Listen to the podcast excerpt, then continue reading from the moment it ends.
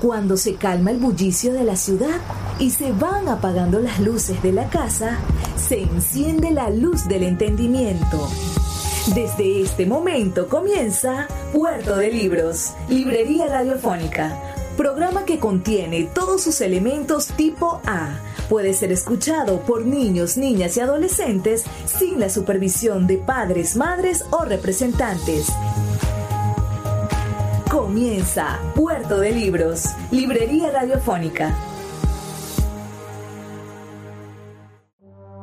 Este programa llega a ustedes con el apoyo de Puerto de Libros, Librería de Autor. Consulta todas nuestras ofertas en nuestras redes sociales arroba Puerto de Libros. Sultana del Lago Editores, empresa zuliana de servicios editoriales. Conviértete en autor. Contáctalos en su página web sultanadelago.com.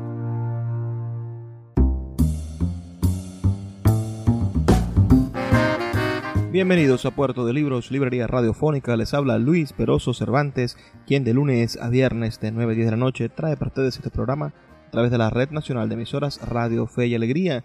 23 emisoras conectadas en todo el país para hacer llegar a sus hogares buena literatura, buenos libros y excusas para ser mejores ciudadanos y construir criterios. Solamente el criterio va a vencer el ostracismo, va a vencer las ganas de tener un pueblo ignorante y va a terminar derrotando a los corruptos de nuestro país, a esos demagogos que hoy quieren ser reelectos como alcaldes, a esos demagogos que han dicho que han salvado a sus ciudades y por el contrario son parte del sistema que la mantiene en esta situación oprobiosa. Así que para poder acabar con ellos, con esas personas que creen que somos tontos, bueno, debemos de formar nuestras paredes de criterio. Como les digo, les habla Luis Peroso Cervantes y es para mí un placer estar en contacto con ustedes esta noche. Así que escríbeme un mensajito de texto al 0424-672-3597 con nuestras redes sociales arroba librería radio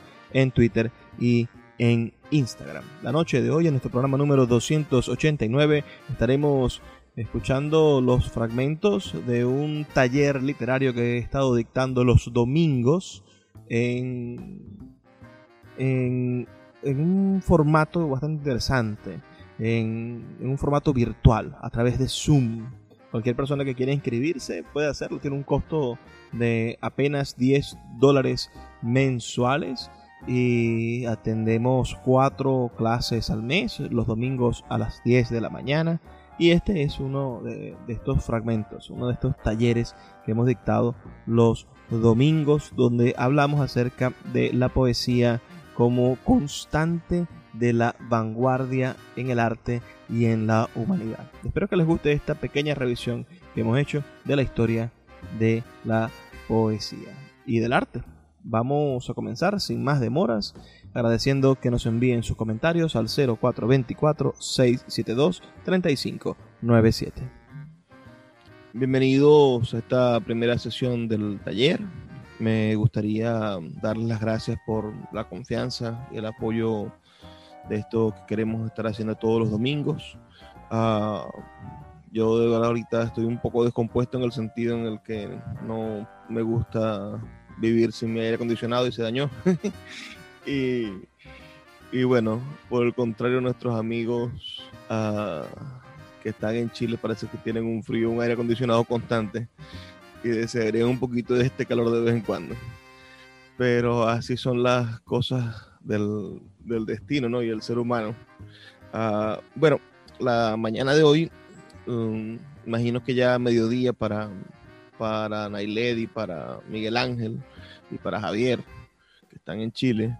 Ah, vamos a estar conversando sobre este, este fenómeno que es para nosotros la poesía como género.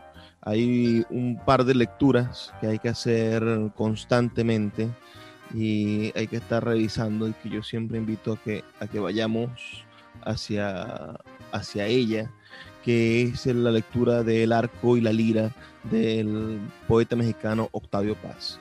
Ese es quizá el libro de teoría literaria en español, una maravilla de que es uno de nuestros premios Nobel de literatura, ah, que mejor explica términos fundamentales como qué es la narrativa, qué es, la, qué es un cuento, qué es una novela, qué es la poesía, cuál es la diferencia entre poesía y poema, ah, de qué manera nosotros nos podemos entender lo que, lo que es un estilo literario, lo que es una metáfora. Hay un capítulo completo dedicado a eso. Hay un capítulo completo mm, dedicado al, a la búsqueda de explicaciones sobre la responsabilidad que tiene la poesía en el contexto histórico. Entonces, es un libro verdaderamente riquísimo, el cual se los voy a pasar de inmediato por el grupo. Ah, lo pueden descargar y, seguir algunas de las cosas que voy a estar compartiendo sobre este libro. Ah, repasar es muy sencillo. La idea de lo que es el poema está expresado en el primer capítulo de, de este libro. Y para nosotros, los que amamos a Octavio Paz y amamos la, el, maravilloso uso del lenguaje. Bueno, el primer párrafo, el primer y segundo párrafo de este, este texto es verdaderamente maravilloso. Voy a compartirles la pantalla para que vean conmigo esto. Uh, yo sé que algunos de los que estuvieron en las primeras sesiones ya, ya conocen este texto, pero lo voy a repetir porque no está de más uh, volverlo a escuchar. La poesía es conocimiento, salvación, poder, abandono, operación capaz de cambiar al mundo. La actividad poética es revolucionaria por naturaleza, ejercicio espiritual, es un método de liberación interior. La poesía revela este mundo, crea otro, pan de los elegidos, alimento maldito, aísla, une. Invitación al viaje, regreso a la tierra natal Inspiración, respiración, ejercicio muscular, plegaria al vacío, diálogo con la ausencia, el tedio, la angustia, la desesperación la alimentan. Oración, letanía, epifanía, presencia, exorcismo, conjuro, magia, sublimación, compensación, condensación del inconsciente, expresión histórica de razas, naciones, clases, niega la historia. En su seno se resuelvan todos los conflictos objetivos y el hombre adquiere al fin conciencia de ser algo más que tránsito, experiencia, sentimiento, emoción, intuición, pensamiento no dirigido, hija del azar, fruto del cálculo, arte de hablar en una forma superior, lenguaje primitivo, obediencia a las reglas, creación de las otras, imitación de los antiguos, copia de lo real, copia de una copia de la idea, locura, éxtasis, logos, regreso a la infancia, coito, nostalgia del paraíso, del infierno, del limbo, juego, trabajo, actividad ascética, confesión, experiencia innata, visión, música, símbolo, analogía. El poema es un caracol en donde resuena la música del mundo y metros y rimas no son sino correspondencias, ecos de la armonía universal. Enseñanza moral, ejemplo de revelación, danza, diálogo, monólogo, voz del pueblo, lengua de los escogidos, palabra del solitario, pura e impura, sagrada y maldita, popular y minoritaria, colectiva y personal, desnuda y vestida, hablada, pintada, escrita, ostenta todos los rostros, pero hay quien afirma que no posee ninguno. El poema es una careta que oculta el vacío, prueba hermosa de la superflua grandeza de toda obra humana. Pero esa pequeña definición, ¿no? un párrafo que, que nos dice de muchísimas maneras lo que es la poesía pero al mismo tiempo nos muestra su, manera inatrapable de ser. Ah, esa condición de inatrapabilidad, esa condición de no poder definirlo, es lo que hace que la poesía siempre se encuentre en el extremo más, ah, más austral o más alejado o más a la vanguardia del arte. Cuando nosotros nos sentamos a ver los movimientos artísticos mm, contemporáneos o del mundo, las diferentes etapas de los movimientos artísticos, nos vamos a dar cuenta que, la, poesía, que la poesía siempre está a la vanguardia, siempre está en un estado de, de modernidad absoluta. Les pongo ejemplos muy sencillos. Cuando, cuando pensamos en los estilos helénicos, pensemos en el arte helénico que quizá es el fundamento de la búsqueda de la perfección y la primera vez que nos encontramos con verdaderas obras maestras del arte. Porque si bien ya conocemos el arte egipcio y sus estructuras arquitectónicas monumentales, o nos ponemos a ver el arte etrusco, que más o menos había conseguido las proporciones corporales, no es sino hasta el helenismo, donde encontramos los frescos más impresionantes, donde encontramos la, búsqueda de, la perfección en las expresiones pictóricas, escultóricas, y lamentablemente de los musicales no tenemos mucho, porque la manera en la que se hacía música en Grecia, donde se empezaron a hacer algún tipo de notaciones, bueno, no, no, no heredamos esas, esa, esa manera, no, heredamos la música, bueno, había manera de, grabarla o de... Y, la manera en que se escribía y los instrumentos de esa época, bueno, no, no quedaron. Pero si leemos hoy día un poema de uno de los grandes poetas helénicos, pensemos en Anacreonte o pensemos en, en Safo o pensemos en Píndaro o pensemos en cualquiera de los poetas helénicos, sin, sin, sin irnos a Homero, ¿no? Porque si hablamos de Homero, hablamos de la fundación de la literatura y decimos, bueno, todo va a Homero, todo es traición, todo es esperanza no consumida, todo es una, todo es una odisea, una estructura de, de, de, un viaje de un punto a otro donde se producen cambios en los personajes, es decir, Homero inventó la literatura. Pero pensemos en la, en, en, la poesía y, y, leamos esos poemas y entendemos que pareciese que, que, que los cantos de Anacreonte a la vida son los mismos poemas que nos han estado martillando uno tras otro durante toda la pandemia. Aprovecha el instante ahora, date cuenta de que se han desfigurado las fronteras o cualquier cantidad de estructuras de, de, darse cuenta de lo que somos y de valorar el tiempo y de no permitir que, que, nuestras ambiciones terrenales uh, sigan entorpeciendo nuestro destino con el universo o con, o con ser mejores, o etcétera están ya en Anacreonte y están en, en, esos pequeños fragmentos, porque además se perdió casi todo en el transcurso del tiempo.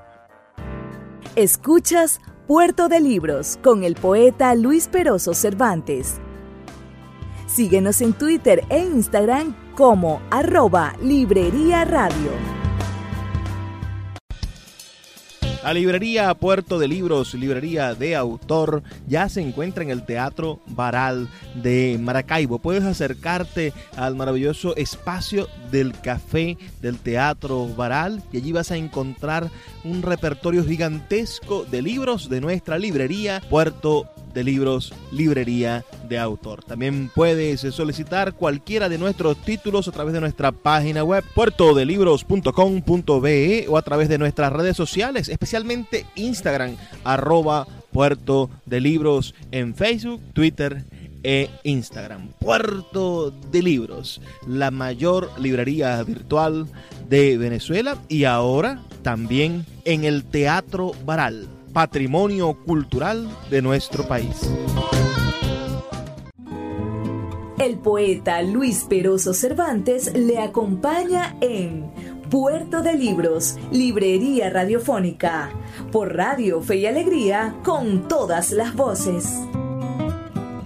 Ah, o, vamos a pensar en, la relación de, de, Safo, ¿no? En la manera en la que ella estructura sus poemas amorosos y en la cual hay una visión del mundo de entrega.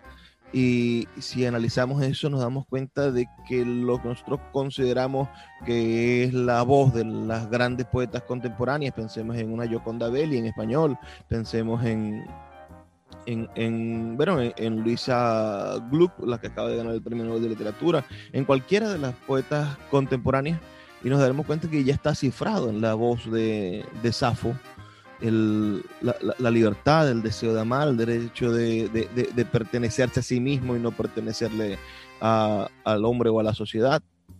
Entonces uno dice, bueno, estos temas y estas maneras de asumir el poema y estas metáforas, es decir, estas correlaciones de ideas que van a construir las imágenes poéticas, son absolutamente modernas. Por más de que hayan pasado 300, 400, hayan pasado 2500 años, estamos en algo que es sumamente actual y que puede seguir rompiendo los moldes de la sociedad si nos vamos a Roma, bueno, hay una cantidad de personajes que a mí me fascinan, que yo digo, bueno, pues esta gente, uh, uno, uno escucha a un reggaetonero decir que están rompiendo el molde de la sociedad, que ellos son la vanguardia artística, etcétera, etcétera, etcétera, pero esta gente nunca en su vida leyó a Marcial. No se dieron cuenta de que el tipo antes de que llegara el hijopero a decirte, mira, tú que estás sentado en la otra esquina, que no tienes cómo bañarte, yo vuelo bien y tal, el tipo le cuenta cualquier tontería de estas que dicen los raperos y los hijoperos, uh, no, no se dieron cuenta de que existía la escritura epigramática y que con elegancia y, maestría los poetas romanos de principios de, de, la era cristiana, bueno, eran capaces de sacarse las tripas con con un poema de una línea.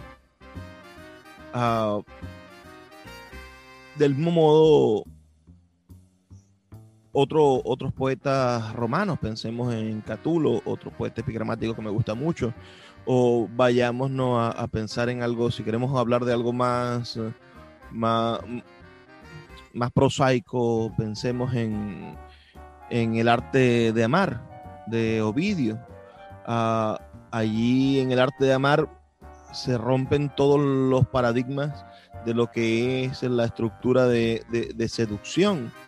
Y fue el poeta más famoso y el libro, el primer bestseller de la historia de la humanidad. Y todo esto es porque está poseído de cierta manera por el poema, por la poesía. La poesía tiene esa, esa condición de ir a la vanguardia. Pero si lo vemos en la antigüedad, bueno, no, quizá no entendemos en, general eso, bueno, la actividad siempre es más, e, e, es, más inatrapable. Pensemos entonces en procesos más contemporáneos para ejemplificar esto.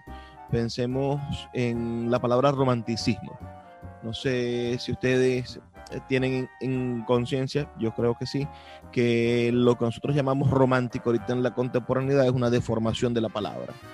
Ah, decimos que algo es romántico y lo queremos asociar con la cursilería. No, pues es que él es muy romántico, dicen las personas, sobre todo los medios de comunicación, la mayoría de los periodistas incultos que habitan en nuestra, en nuestra, en nuestro, en nuestra radio, en nuestra televisión, en nuestras redes sociales, uh, y no logramos asociar que lo romántico es eh, estrechamente relacionado con el romanticismo del siglo XVII y el siglo XVIII.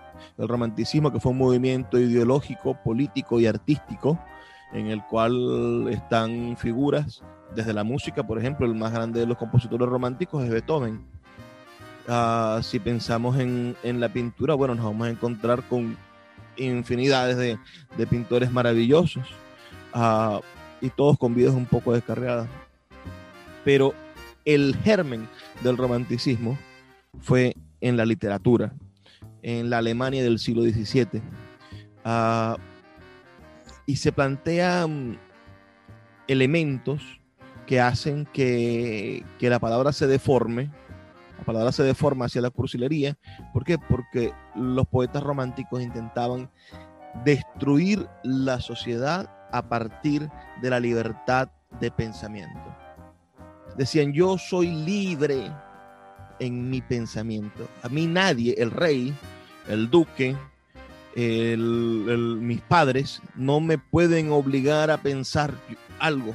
Yo pienso lo que yo quiera. Y a partir de esa libertad de la que soy dueño, de la que soy dueño absoluto, es mi territorio, voy yo a intentar imponer la libertad de mi cuerpo. Entonces, es una. El, pensamiento romántico es un pensamiento de que, enfrenta al ser humano a la imposibilidad de desarrollar su libertad en el espacio físico. La libertad de pensamiento, exteriorizarla hacia el espacio físico.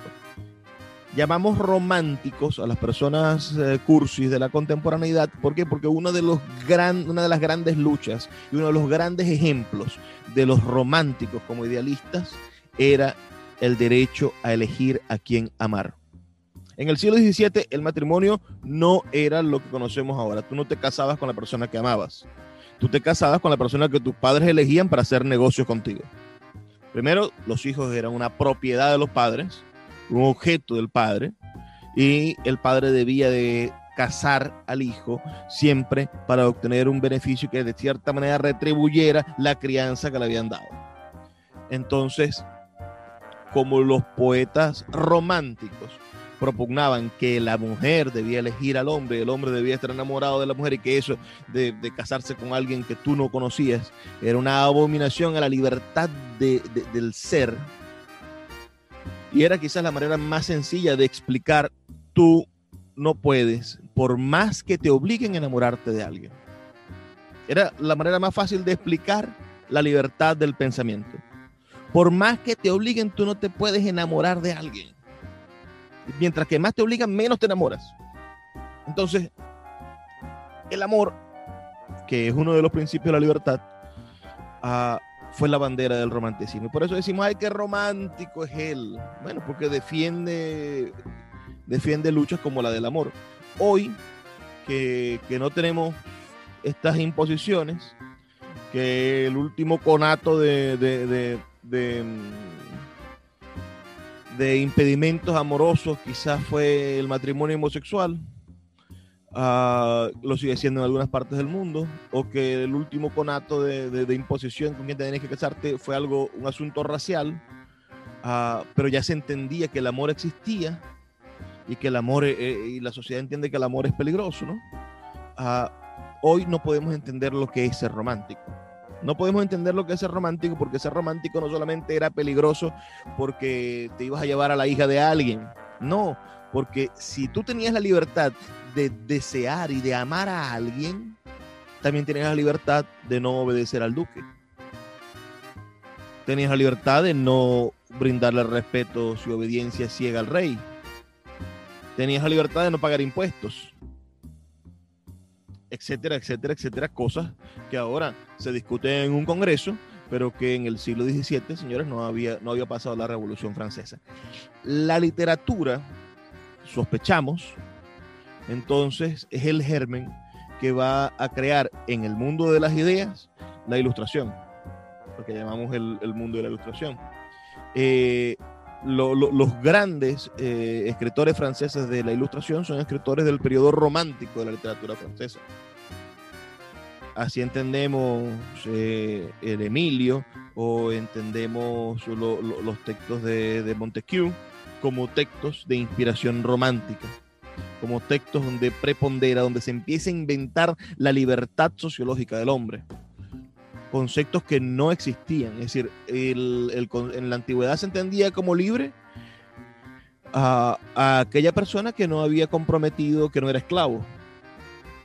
Pero ahorita podemos nosotros entender que hay muchísimas formas de esclavitud más profundas que el, no, que el ser un objeto que le pertenezca a otro empieza a formarse nuestra idea de libertad y nuestra idea de, lo que somos nuestros derechos humanos a partir del simple ejemplo de que somos capaces de elegir a quién amar. La poesía romántica, entonces,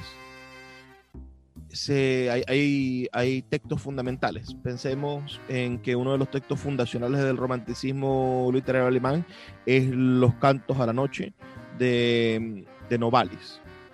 Es un texto que se escribe en verso libre. Otra forma de romper el cajón y de romper la manera en la cual está estructurado el pensamiento.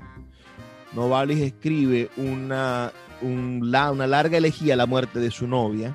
Novalis se enamora, muy joven, su mujer, su novia, su prometida se muere y él entonces hace este se convierte quizá en el primer gótico, se convierte en el, en el primer emo él se describe vestido de negro en un constante luto, en un dolor profundo de estar vivo. Estar vivo para él es un sufrimiento. ¿Por qué? Porque a pesar de estar enamorado locamente de esa mujer, no la va a poder tener nunca porque está muerta. Entonces es el choque de su libertad, de su deseo contra la realidad. La realidad le impide a Novalis ser feliz. Y su único deseo es estar muerto. Pero no se puede matar, porque si no iría al infierno. Tiene que esperar que le llegue el momento. Dice una cosa maravillosa Novalis en ese libro. Dice que la vida es el sueño. Porque se viene de una profunda oscuridad y, se, y se va hacia otra profunda oscuridad. Y que este destello es el verdadero sueño. Es un libro que, que, les recomiendo que busquen. Es bastante profundo. Las metáforas de la cristiandad en ese libro son maravillosas. Escuchas Puerto de Libros con el poeta Luis Peroso Cervantes. Síguenos en Twitter e Instagram como arroba Librería Radio. Sultana del Lago Editores es una empresa zuliana de servicios editoriales. Nuestro catálogo tiene más de 100 títulos de autores nacionales e internacionales. Además, somos la única editorial que presta servicios de impresión bajo demanda en Maracaibo.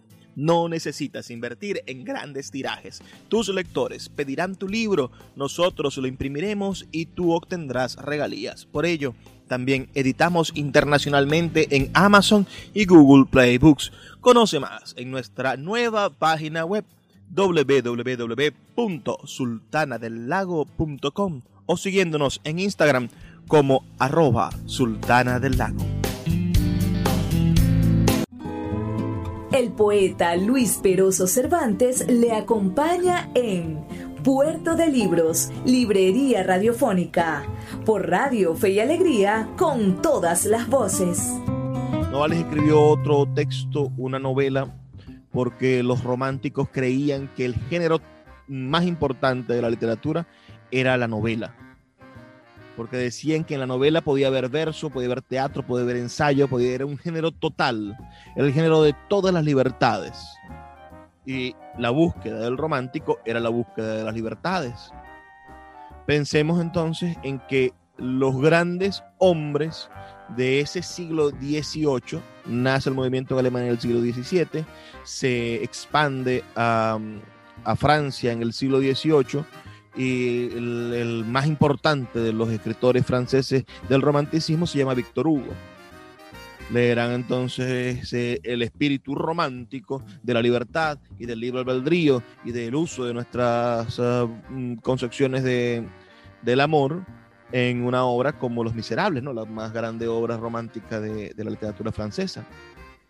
Ah, pero serán a finales de siglo XIX, el mayor representante de la literatura en español será el, el gran, el, de la literatura romántica en español, será Gustavo Adolfo Becker, que es lo que se llama un romanticista tardío, porque ya se habrá desarrollado en Alemania, en Francia e Inglaterra los procesos románticos. ¿Quién es un gran escritor um, uh, romántico inglés? Bueno, un tipo espectacular llamado Lord Byron. Y al lado de Lord Byron está Percy Shelley y su hermana Mary Shelley, que escribe la obra característica del romanticismo en inglés, que es Frankenstein.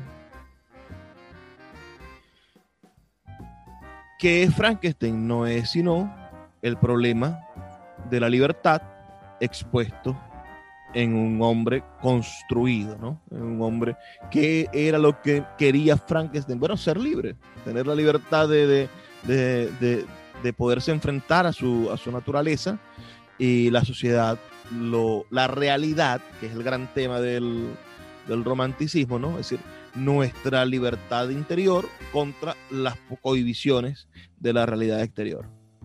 Ese ejemplo de cómo la literatura a, a través de la poesía logra inocular, digamos, esa palabra y, y crear un movimiento y convertirse entonces en la vanguardia digamos, otro lugar común en la punta de lanza, en la gente que va adelante mostrando el camino, uh, no eh, eh, eh, es verdaderamente interesante darnos cuenta de que es la poesía la que va rompiendo, es el rompeaguas de este, del arte.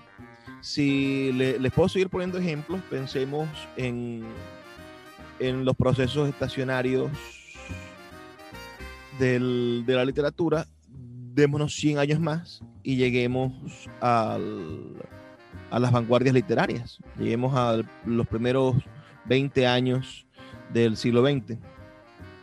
Los movimientos de vanguardia del siglo XX, bueno, cambiaron nuestra percepción del arte. Y quizá el movimiento que más cambió todo, que, que fue un, que, es un antes y un después de las ideas del arte, de la teoría del arte, es el movimiento dadaísta.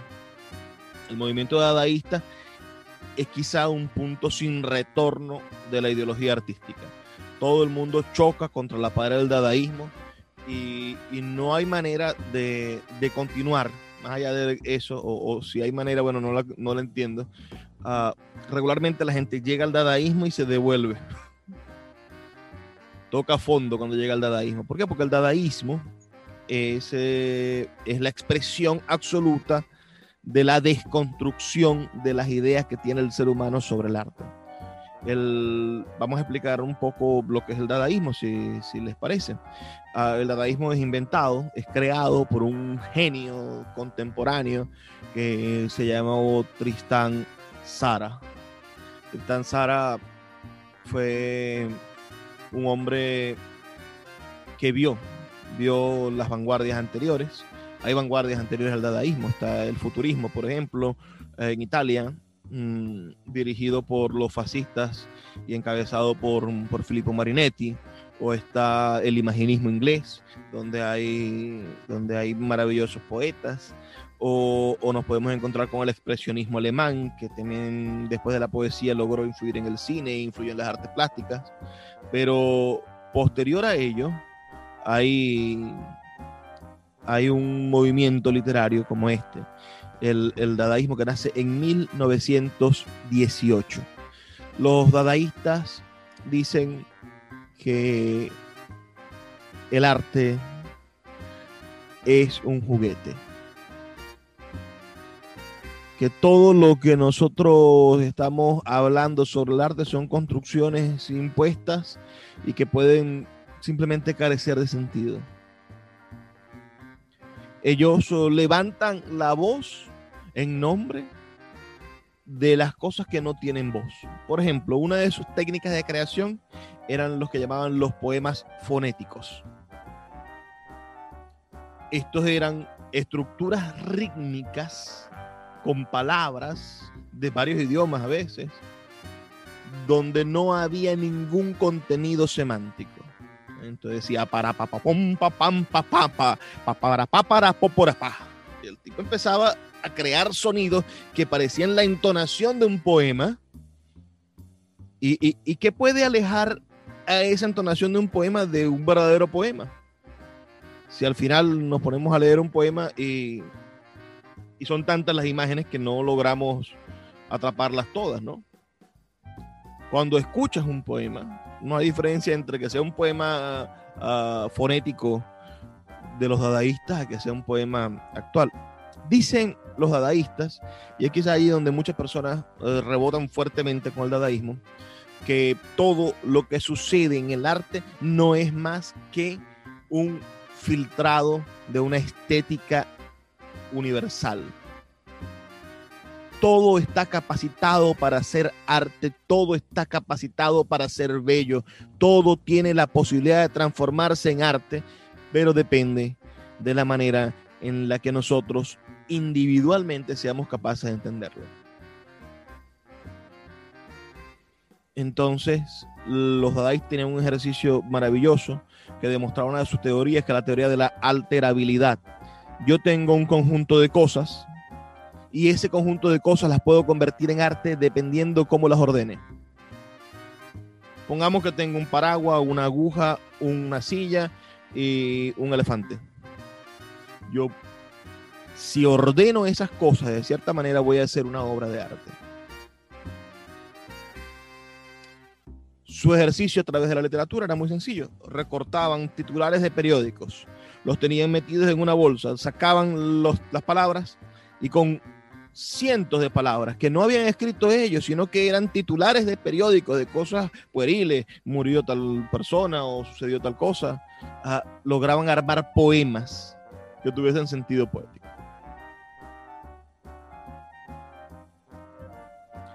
Si fuese un taller en vivo, sacara mi bolsa de palabras e hiciéramos unos ejercicios. Pero los invito a que, a que busquen ese, los ejercicios de alterabilidad. Plantea el dadaísmo que el azar es fundamental en la manera en la que el arte se, se desarrolla. Una de las obras dadaístas más célebres uh, de Marcel Duchamp, por ejemplo, es la Mona Lisa con bigotes.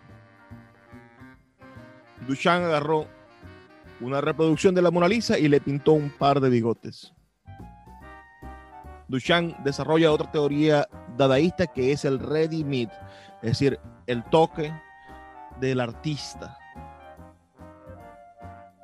Duchamp dice que cualquier objeto puede ser convertido en arte, lo que necesita es que el artista lo toque.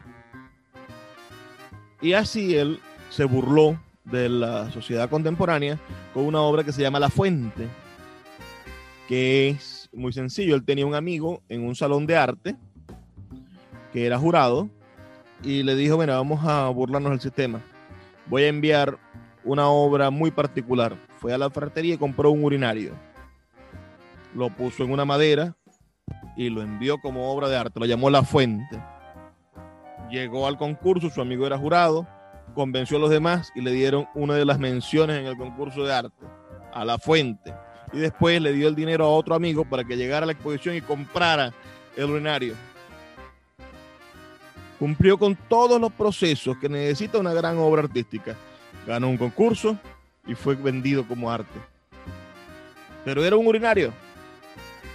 ¿Qué hizo? Demostró su teoría de que cualquier objeto, cualquier cosa que sea tocada por un artista puede ser convertido en arte. Cuando llegas a ese nivel del absurdo, de lo que es el arte, entonces estás en un terreno peligroso. Porque puedes aceptar que David Yankee es artista. Porque puedes aceptar que, que, bueno, que cualquiera que esté haciendo algo es artista. Allí comienza a un, un largo camino de lo que nosotros llamamos la posmodernidad es decir, nuestras ideas preconcebidas de la construcción positivista de la historia del arte, la idea de que cada vez tenemos que pintar mejor, de que hay una sucesión de hallazgos e ideas y de que necesitamos estar de cierta manera formados para poder deformar, que era lo que, lo, que planteaba Picasso, ¿no? el gran pintor español. Él, decía, bueno, para poder yo transformar la, la forma, he tenido que ser el mejor dibujante de mi generación. Para poder yo inventar el cubismo, he tenido que ser el mejor dibujante de mi generación. Las señoritas de Aviñón no son sino la manera en la cual conseguimos que, el, que la pintura, que la ilustración, que el arte sea movimiento. Y esto ha sido un estudio larguísimo o, el Guernica no es sino la expresión del instante en el que cae la bomba. Y para poder hacer esto he tenido que profundizar en el arte. Parece muy serio, parece muy real. Ah, creo que tiene mucha lógica eso de, de, de, profundizado en el arte hasta el punto en el cual soy capaz de transformar el arte pero el Dada nos dice lo contrario. El Dada nos dice, no tienes que ser un genio. No tienes que ser el mejor. Además, tu obra ni siquiera tiene que tener sentido. Solo debes de tener la confianza de que es una obra de arte. Escuchas Puerto de Libros con el poeta Luis Peroso Cervantes. Síguenos en Twitter e Instagram como arroba Librería Radio.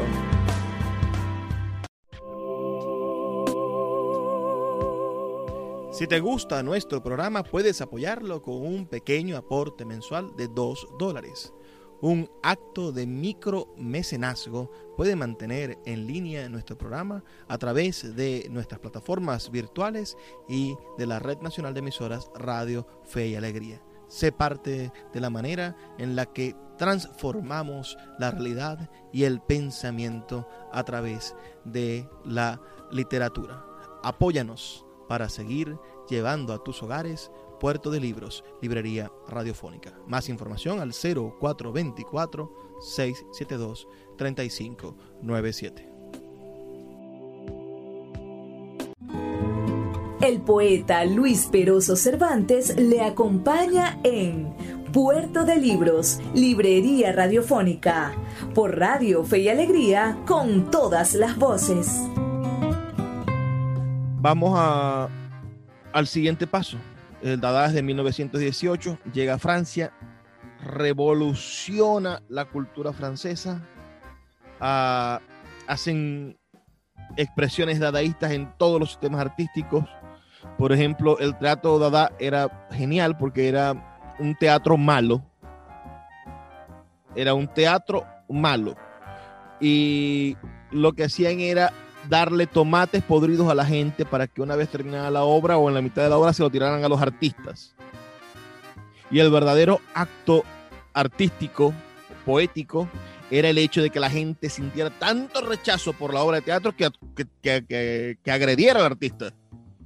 Cuando se rompía esa pared donde la gente estaba tan molesta porque era tan malo ese, ese, ese diálogo, o era tan malo las actuaciones, bueno, en ese momento el actor se convertía en la persona que agarraba el, tomate podrido y empezaba a lanzarlo y empezaba a agredir, ese era el verdadero acto artístico.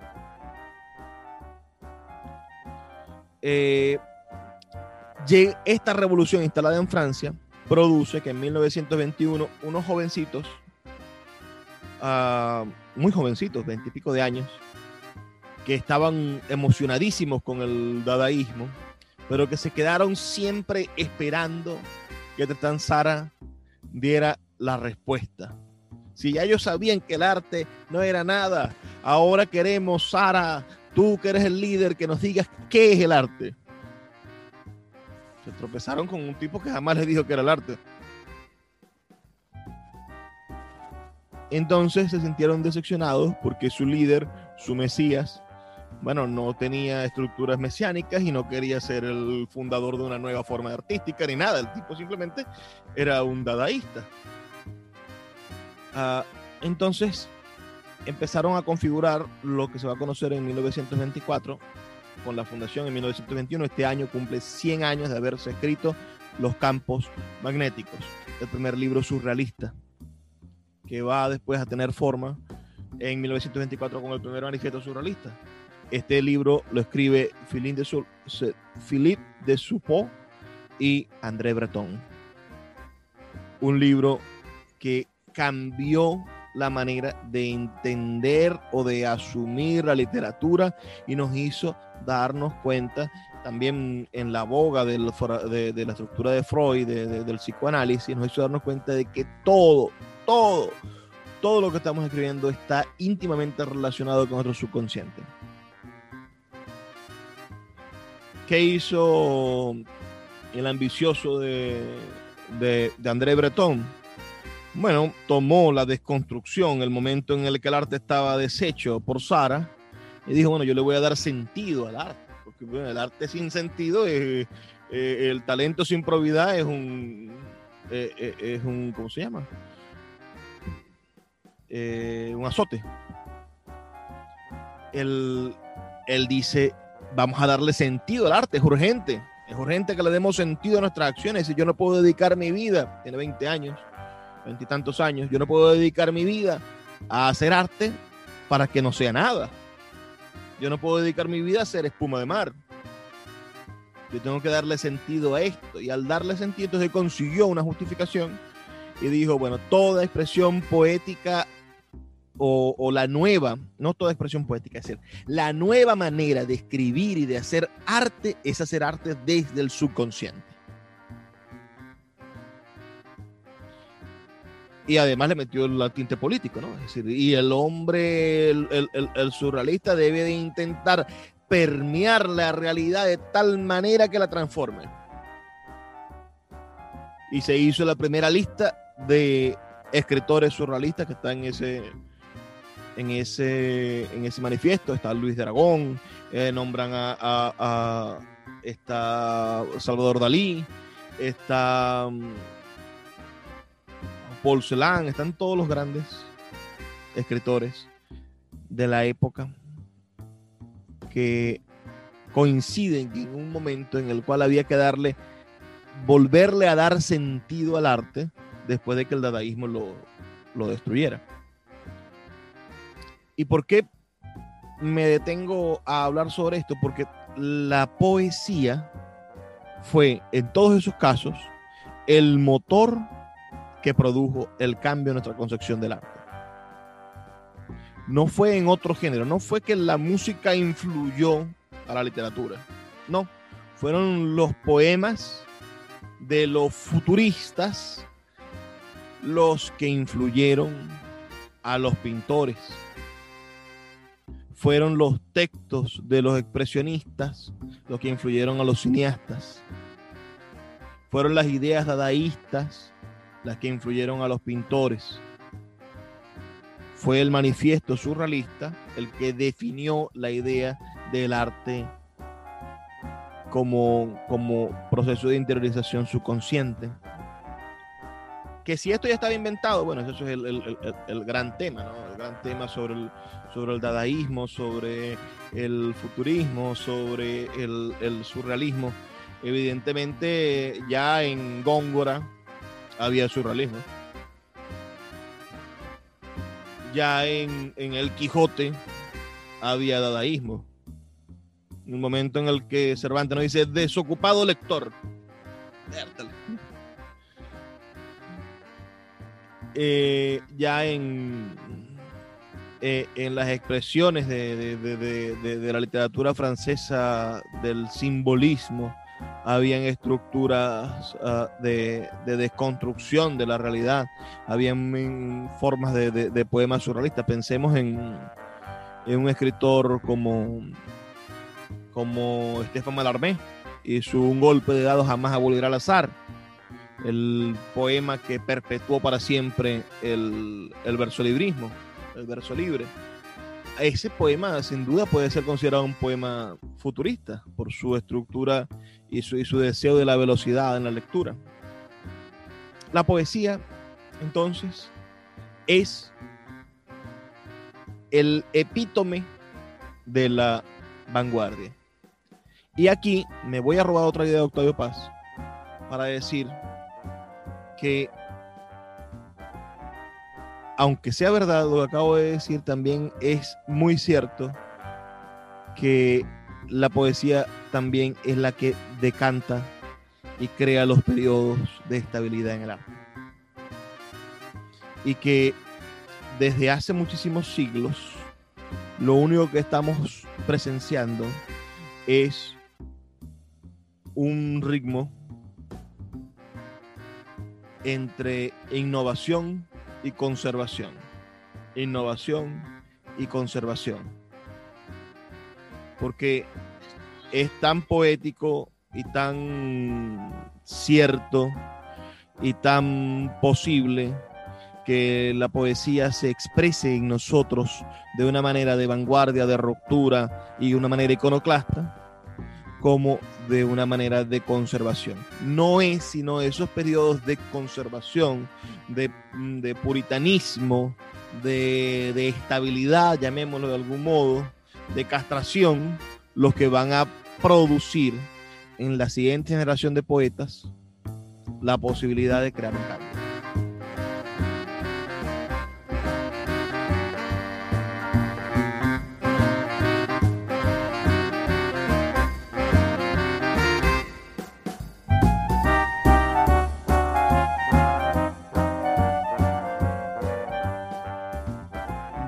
¿Qué les ha parecido estos fragmentos, este taller que hemos dictado el pasado domingo y que espero que ustedes, los que estén interesados en participar en mi taller de poesía, se incorporen? Tiene un costo de 10 dólares mensuales. Nos conectamos todos los domingos a las 10 de la mañana a través de Zoom. Pueden buscar más información en mis redes sociales. También estamos haciendo algunas lecturas de poesía con poetas latinoamericanos, venezolanos dispersos por la diáspora en diferentes partes del mundo los viernes en mi, en mi cuenta de Instagram, extremadamente P. Los viernes a las 8 de la noche nos estamos encontrando por allí. También estamos armando y, creando estructuras de, de, encuentro para todos nosotros en la nueva sede de la librería Puerto de Libros, en el Teatro Baral de Maracaibo. El Teatro Baral ha creado un, espacio hermosísimo, ha recuperado por completo nuestro amigo Jesús Lombardi, ha recuperado ese espacio, ese, ese teatro, y ahora nos ha dado un rinconcito allí para llenarlo de libros. Entonces un rincón lleno de libros es un rincón de universos paralelos. Allí vas a poder encontrar miles y miles de ideas, aunque sean pocos libros, aunque sean muchos libros.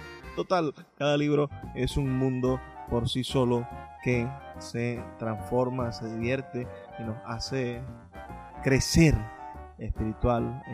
Este taller, como les digo, continúa todos los domingos, es abierto, pueden incorporarse en cualquier momento, pueden escribirme a mi, número de teléfono al 0424-672-3597, 0424-672-3597 para enviarme sus opiniones sobre este taller, sobre lo que hemos hablado de la noche de hoy y también, si están interesados en inscribirse, bueno, me, dicen por allí y, conversamos. Sus opiniones también a nuestras redes sociales, por favor, a Librería Radio en Twitter y en Instagram. Y si quieres escuchar alguno de nuestros programas anteriores, recuerda que estamos en la página web libreriaradio.org. Además, este programa sale de lunes a viernes de 9 a 10 de la noche por la Red Nacional de Emisoras Radio Fe y Alegría y se distribuye luego por más de 26 plataformas de podcast a nivel mundial, además de nuestra página web, como ya saben, libreriaradio.org. Es de verdad un placer trabajar para ustedes, traerle estas dinámicas, estos, estas oportunidades de encuentro y desencuentro que nos da la literatura. Y díganme si están de acuerdo con alguna de esas condiciones que tiene el arte y la poesía para transformar nuestra realidad.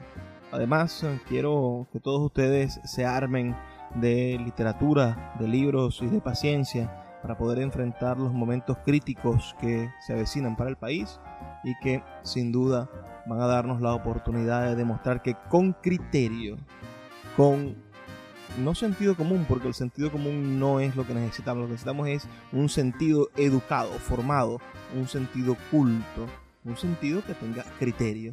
Entonces, con criterio vamos a poder tomar las elecciones correctas para sacar a nuestro país de esta profunda crisis. Me toca despedirme, pero no sin antes, queridos amigos, pedirles, por favor, sean felices, lean poesía.